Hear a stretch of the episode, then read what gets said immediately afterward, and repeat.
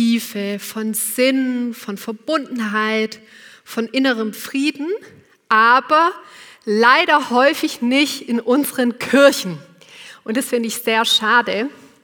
Ähm, was Sie häufig bei uns erleben, die Kesselkirche natürlich ausgeschlossen, ähm, ist, dass es viel um christliche Ethik geht und wie man sich als guter Christ zu verhalten hat.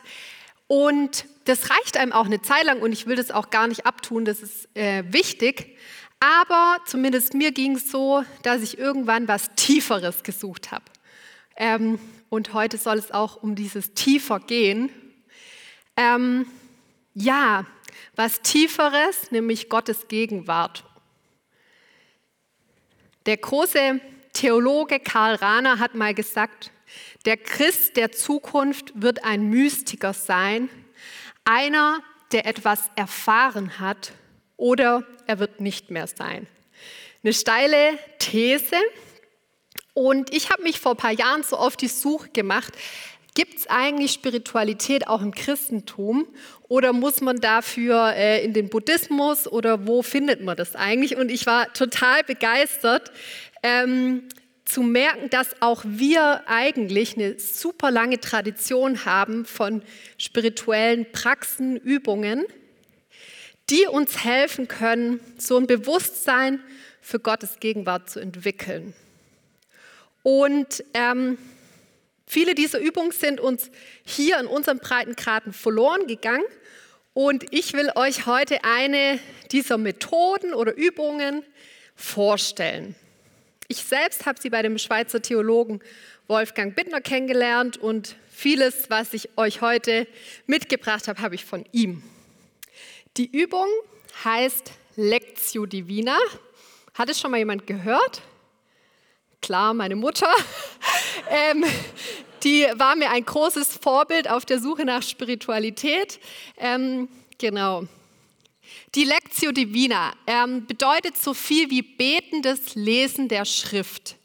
Die Methode ist schon sau alt. Äh, Martin Luther wurde darin geschult. Und was ich das Geniale an dieser Methode finde, sie kann uns helfen, dass das Bibellesen mehr wird als nur so ein Kopfwissen. Dass wir die Bibel nicht nur durcharbeiten und die Texte konsumieren, wie wir halt so andere Texte auch konsumieren, sondern dass das Ganze persönlicher und tiefer wird. Und ich finde es auch eine richtig, richtig gute Methode für, ähm, heißt es noch Rudel hier, die Hauskreise?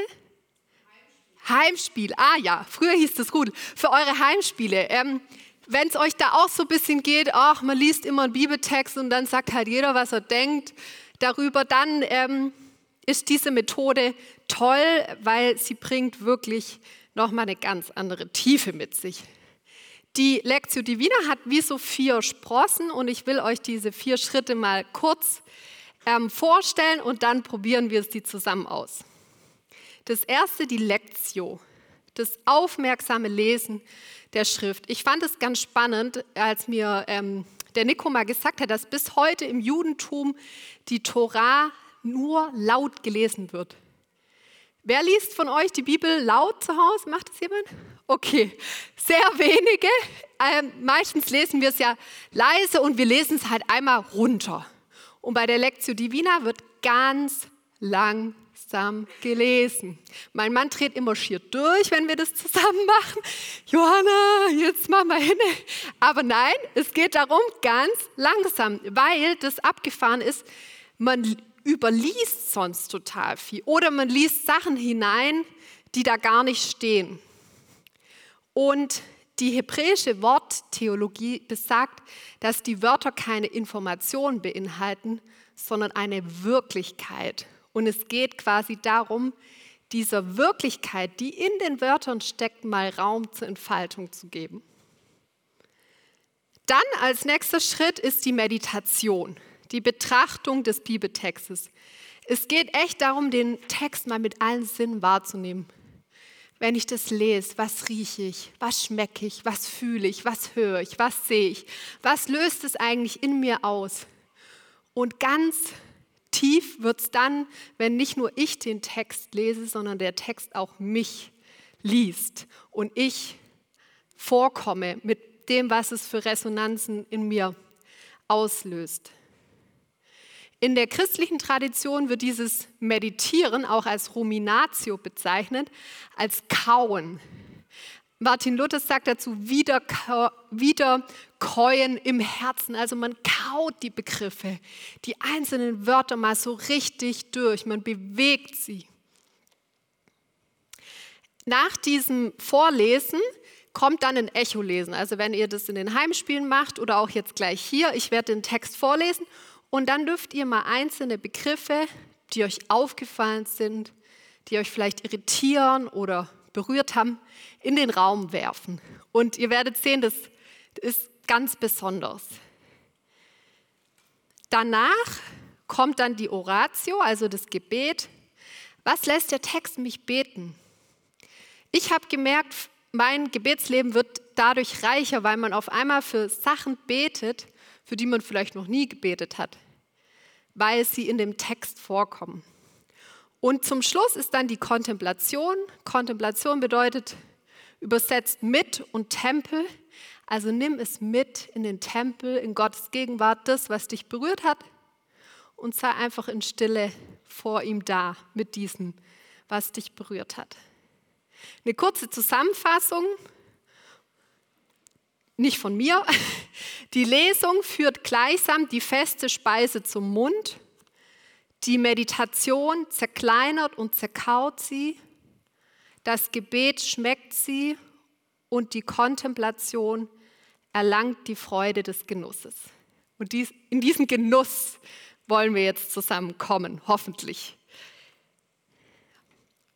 Wir beginnen mit der Lektio, also mit dem langsamen Lesen.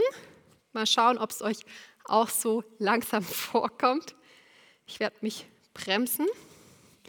Ähm, und ihr dürft, wenn ihr wollt, auch einfach die Augen schließen und es mal ganz auf euch wirken lassen. Der Text ist aus Matthäus 8, Vers 23.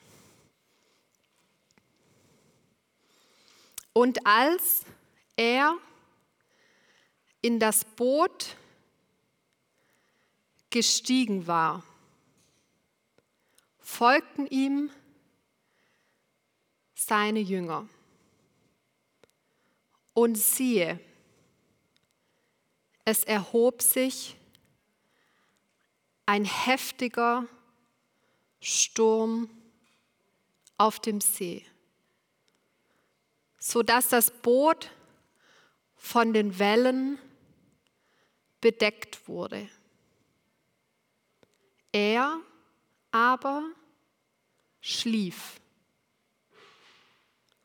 Und sie traten hinzu, weckten ihn auf und sprachen, Herr, rette uns, wir kommen um. Und er spricht zu ihnen, was seid ihr furchtsam? Kleingläubige. Dann stand er auf und bedrohte die Winde und den See. Und es entstand eine große Stille. Die Menschen aber wunderten sich und sagten, was für einer ist dieser, dass auch die Winde und der See ihm gehorchen. Und jetzt seid ihr dran und dürft einfach einzelne Begriffe mal laut in den Raum werfen, die euch aufgefallen sind.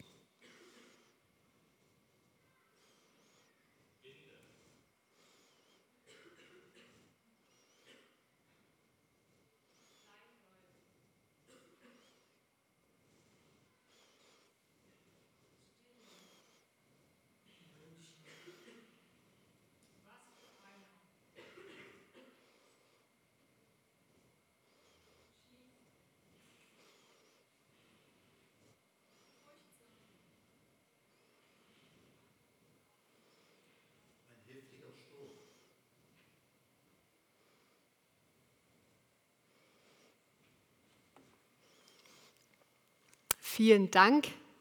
Ich finde es immer ganz berührend ähm, und würde euch jetzt am liebsten schon interviewen, wie das für euch war, mal den Text so langsam zu hören. Aber wir ähm, steigen in den zweiten Schritt ein, in die Meditatio. Also wir wollen den Text jetzt gemeinsam genauer betrachten, beziehungsweise ich nehme euch mal in meine und Wolfgang Bittners Betrachtungen mit rein. Es beginnt und als er in das Boot gestiegen war, folgten ihm seine Jünger. Jesus steigt ins Boot, die Jünger hinterher, Nachfolge. Kennt ihr das, dass man sich das manchmal wünscht, dass es so ist wie damals, so ganz offensichtlich, Jesus geht voran und man weiß, ah, da geht's lang. Aber ich persönlich erlebe das häufig nicht so eindeutig in meinem Leben mit dieser Nachfolge. Wo geht es eigentlich gerade lang? Wo läuft Jesus lang? Also ich habe so gemerkt beim Lesen, ach, da beneide ich die Jünger.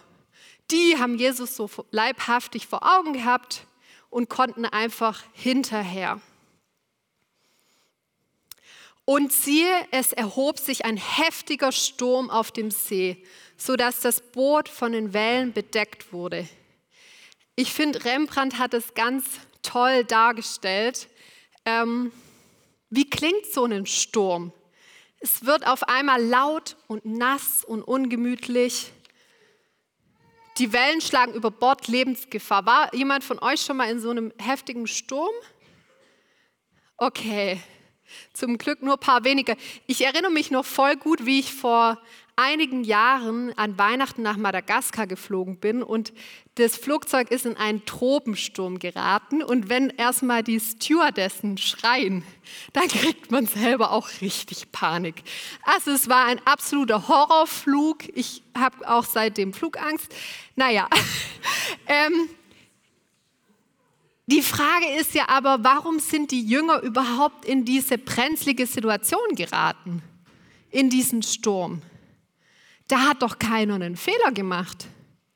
Sie sind Jesus nachgefolgt, ins Boot hinterhergestiegen und wohin kommen sie? In Lebensgefahr. Kennt ihr das? Dass wenn die Wellen über einen so richtig einbrechen im metaphorischen Sinne, dass man sich dann manchmal fragt, hä, was haben wir falsch gemacht? Wie sind wir da jetzt reingeraten? Und dieses große Warum taucht auf.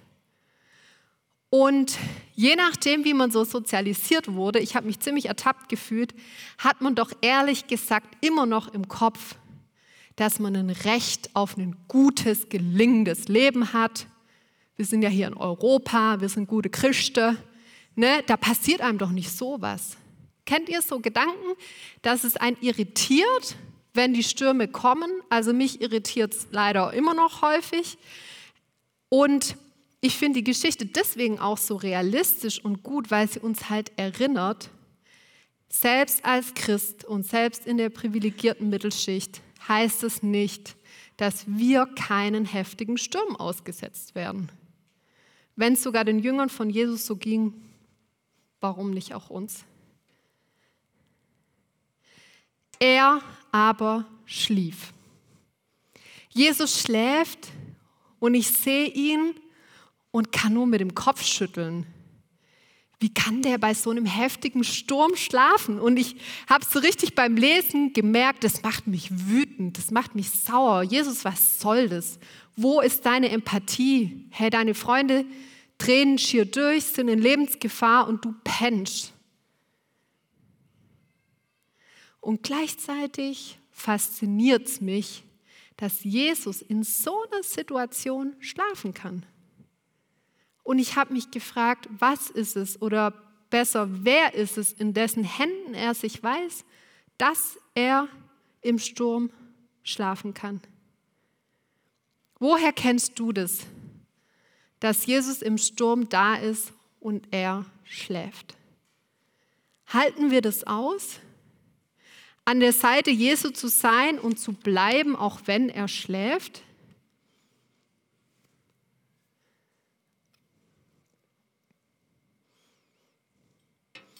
Herr, rette uns, wir kommen um. Ein Hilferuf, ganz schlicht, Die Jünger wissen, ey, wenn er jetzt nichts macht, dann ist es vorbei. Und jetzt kommt eine Antwort von Jesus, die ich nicht verstehe. Was seid ihr furchtsam, Kleingläubige? Kleingläubige im Griechischen Oligopistos von klein, wenig und Pistos Vertrauen, Glaube. Jesus nennt seine Jünger wenig Vertrauende. Und ich denke mir, come on, Jesus. Also wenn man in so einer Situation Angst hat, das ist doch mehr als verständlich. Und in vielen Übersetzungen heißt es auch, warum seid ihr so furchtsam? Im Sinne von, ja, ihr dürft ja ein bisschen Angst haben, aber nicht so viel. Aber im Urtext steht dieses so nicht. Da steht einfach nur, warum habt ihr überhaupt Angst? Und ich finde Jesus ziemlich radikal. Boah und habe mich dann selbst so gefragt, sind wir Christen und Christen eigentlich in unserem Umfeld dafür bekannt, dass wir die sind, die besonders wenig Angst haben, die besonders viel Vertrauen haben. Jesus liegt noch immer im Boot, ne? der ist ja noch nicht aufgestanden. Der fragt es die ja im Liegen. Das merkt man auch nur, wenn man den Text langsam liest. Und ich glaube, er fragt auch uns, hey, welchen Stellenwert gibst du bei der Gestaltung deines Lebens eigentlich der Angst, dem Streben nach Sicherheit? Wir Deutschen sind ja wahnsinnig sicherheitsbewusst. Und wie viel Vertrauen hast du in mich, wenn die Stürme toben? Keine leichten Fragen. Jetzt kommt das letzte Bild, keine Sorge, aber ich bin so ein visueller Typ. Ich kann mir das so immer ganz gut vorstellen. Das ist noch harmlos, da gab es noch so richtige Science-Fiction-Bilder. Dann stand er auf und bedrohte die Winde und den See und es entstand eine große Stille. Endlich steht er auf, spricht zu dem Chaos und plötzlich ist es ganz still. Für mich gibt es kaum was Schöneres, als das zu erleben, dass Jesus die ersehnte Stille, den Frieden, nach dem wir uns sehen, bringt. Und die Geschichte zeigt uns, er kann das. Ein Wort von ihm und die Wirklichkeit ist eine andere. Aber kennt ihr das auch? Wie oft saßen wir oder andere schon mit Jesus im Boot und er schlief und wir haben versucht, ihn zu wecken und der Sturm ist nicht still geworden. Ich musste da gleich dran denken, wir haben ja in Neuhausen gewohnt, wie vor zwei Jahren viele Leute am Bett von einem todkranken sechsjährigen Jungen sitzen. Und wir haben gebetet und gehofft, dass irgendwie Jesus ein Wunder schenkt. Und der Kleine ist gestorben. Es ist nicht immer so, dass Jesus den Sturm stillt und dann bleibt häufig ganz viel Enttäuschung. Und ich glaube, ich werde das hier auf der Erde nie verstehen, warum Jesus sich manchmal scheinbar nicht wecken lässt, warum wir ihn überhaupt wecken müssen. Und gleichzeitig ist eins auch immer der Fall. Auch als Schlafender ist Jesus mit dabei. Er ist mit uns im Boot, auch wenn es richtig, richtig ungemütlich wird. Er ist da und bleibt. Und er scheut den Sturm nicht. Er bleibt, wenn alle anderen gehen. Und ich finde es einen großen Trost in all dem Enttäuschenden, dass Jesus im Boot bleibt. Und ich habe das auch so ähm, erlebt.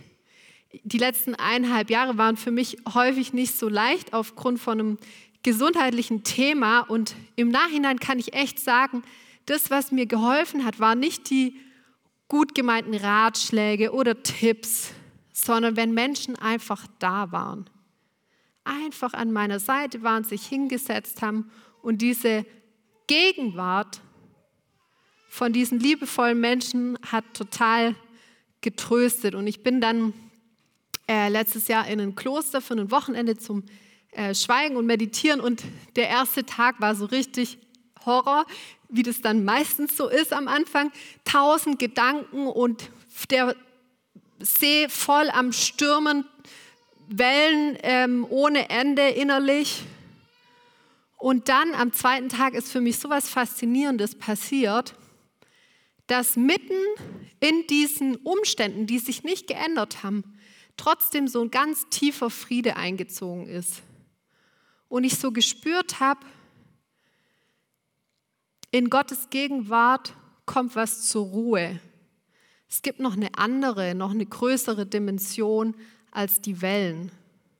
Und mein Problem war nicht weg, aber es war auch was Neues hinzugekommen.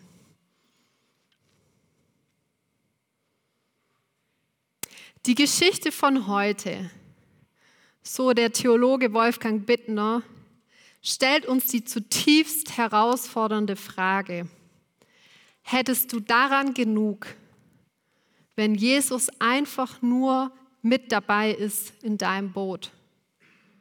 Was willst du eigentlich? Möchtest du ihn und seine Gegenwart oder den stillen See?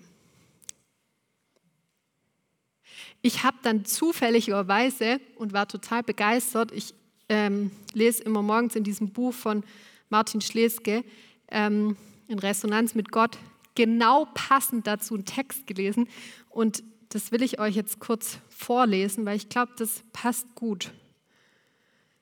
Auch provokant. Viele Menschen haben einen brutalen Glauben. Sie glauben, wir seien im Grunde wie Maschinen. Das Leben müsse funktionieren. Jede Schwierigkeit müsse per Knopfdruck ausgeschaltet oder weggebetet werden. Heilung müsste augenblicklich geschehen. Leid sei ein böser Fehler des Systems. Wir scheinen nicht zu merken, wie solch ein mechanistisches Denken unser Leben entwürdigt, da wir das Störende und Schwere lediglich als Fehlfunktion des Daseins verstehen. Das Unangenehme ist böse, es wird zur Anfechtung erklärt. Es muss aufgelöst und weggebetet werden, denn wir wollen keine Wege gehen. Anstatt das Leben auch in Widrigkeiten und Schmerzhaftigkeiten als Berufung zu befragen, suchen wir den richtigen Schalter, da wir uns weigern, erlösende und heilsame Schritte zu gehen. Der Weg, den wir mit Christus gehen, ist ein Schutz vor den Entwürdigungen, erst Wachstum, Weisheit, Narben und Reife, da wir Hindernisse verwandeln und sie manchmal auch inspiriert umgehen. Der brutale Glaube sucht Gottes Kraft und Möglichkeiten, nicht aber Gottes Wesen. Ich habe mich da total wiederentdeckt. Er will viel, aber er sucht nicht das Herz Gottes. Er hat nie gelernt, still zu sein. Es ist ein egoistischer Glaube, der, da mein Wille nie still war, Gott benutzen will als sei Gott nicht die Liebe, die in einem jeden Augenblick weiß, was sie tun kann und was sie hindert, als würde Gott vergessen, wer er ist. Puh, geht es euch auch so, dass ihr euch so ein bisschen angesprochen fühlt von dieser Art zu glauben? Ich habe mich dann gefragt, okay, wie kann Glaube und Vertrauen in stürmischen Zeiten dann stattdessen aussehen? Und natürlich muss John Marcomer dieser Predigt auch noch vorkommen. Deswegen will ich aus einer Predigt, die ich sehr empfehlen kann von ihm über ähm, Glauben, noch ein Zitat vorlesen. Ich weiß, es sind jetzt viele Zitate, aber, ähm, aber hoffentlich anregend. Die höchste Ebene des Glaubens ist der Glaube der Hingabe, hier glaubt man nicht an Gott für ein bestimmtes Ergebnis. Man glaubt einfach an Gott. Keine Fragen mehr, keine Forderungen mehr. Das bedeutet nicht, dass du keine Wünsche nach bestimmten Ergebnissen hast. Wir alle haben das. Wir alle wollen den Schmerz minimieren und das Wohlergehen maximieren. Es bedeutet, dass du nicht emotional an diese Wünsche gebunden bist. Der letzte Zustand der spirituellen Reife ist Frieden, Gelassenheit, emotionales Loslassen. Es ist die Ruhe, die man nur bei den reifesten Jüngern Jesus sieht. Der Friede, der von der anderen Seite des Schmerzes und des Leides kommt, wo das Chaos um dich herum sich regt und es dir gut geht.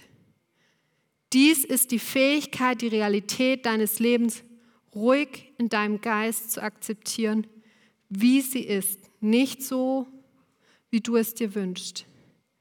Nicht zu glauben, dass alles perfekt funktionieren wird und wenn nicht, hat Gott einen Plan, sondern zu glauben, egal was passiert, selbst wenn die Dinge nicht funktionieren, wir haben Gott und er ist genug.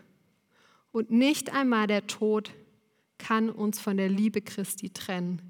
Wenn wir also keine Angst vor dem Tod haben müssen, brauchen wir uns vor nichts zu fürchten.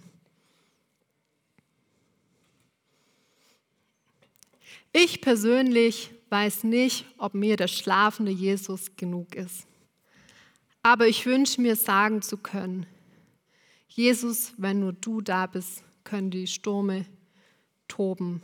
Dein Dasein, deine Präsenz ist mir genug. Und ich wünsche mir für uns als Kesselkirche, dass wir irgendwann genug Vertrauen in ihn und seine Liebe haben, um uns neben ihn zu legen im Boot und mit ihm eine Runde zu schlafen.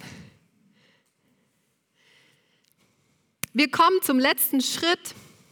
Die Band darf ruhig schon mal vorkommen. Die Oratio und Kontemplation. Ähm, wir beten und haben danach eine Stille und ich beende dann die Stille mit mit einem Amen.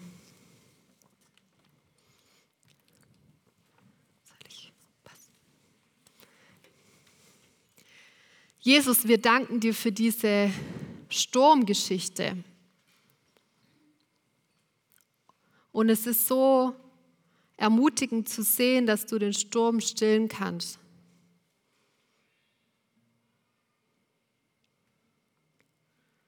Und manchmal scheint es, als würdest du weiter schlafen.